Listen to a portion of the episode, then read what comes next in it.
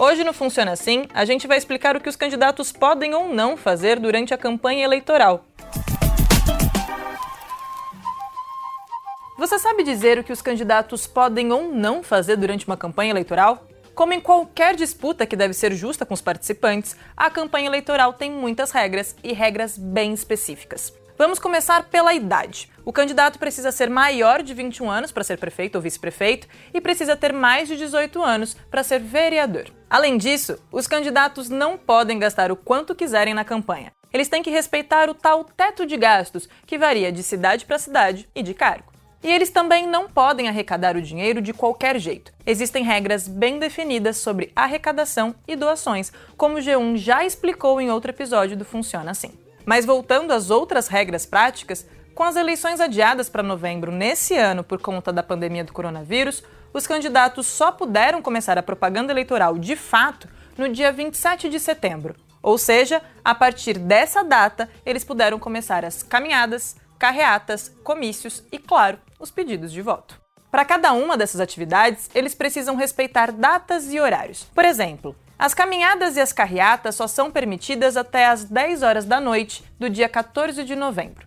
Na internet, nem os candidatos nem os partidos podem fazer impulsionamento de conteúdos para propaganda negativa, como críticas e ataques aos adversários. E não pode contratar serviço de disparo em massa de conteúdo. E também é proibido fazer propaganda via telemarketing em qualquer horário. As propagandas no rádio e na TV começaram em outubro e vão até o dia 12 de novembro. E essas propagandas não podem ser cinematográficas, viu? Ou seja, nada de efeitos especiais, montagens, trucagens, computação gráfica ou desenhos animados. Contratar um grupo de pessoas ou ser contratado para ofender a honra ou a imagem de candidatos e partidos é crime.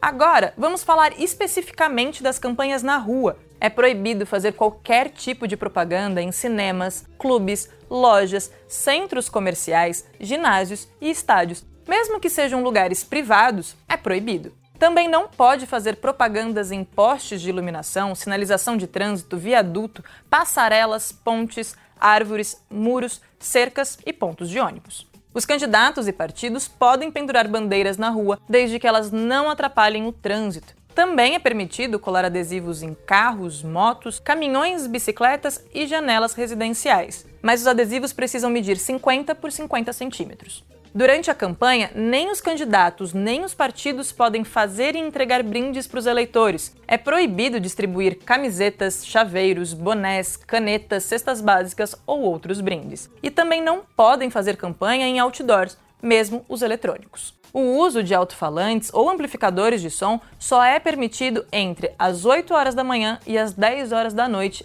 e até o dia 14 de novembro mas esses artifícios precisam estar a pelo menos 200 metros de distância de hospitais, escolas, bibliotecas, igrejas e quartéis. Já os comícios podem acontecer até o dia 12 de novembro, entre 8 horas da manhã e meia-noite. O comício de encerramento de campanha é o único que pode estender até as 2 horas da manhã. Os trios elétricos só podem ser usados nos comícios. E, por fim, os showmícios são proibidos para promover candidatos. Esses showmícios são aqueles grandes eventos que costumam contar com artistas convidados e isso não pode. São muitas regras. E saiba que você, cidadão, tem o poder de denunciar as propagandas irregulares. Dá para fazer inclusive uma reclamação por meio de um aplicativo do Tribunal Superior Eleitoral. Todo mundo pode ajudar a fiscalizar. As eleições estão chegando e agora é com você. Em 2020, o Funciona Assim do G1 ajuda você a entender as regras para as eleições municipais. Para ficar informado, é só assinar o podcast. Até mais!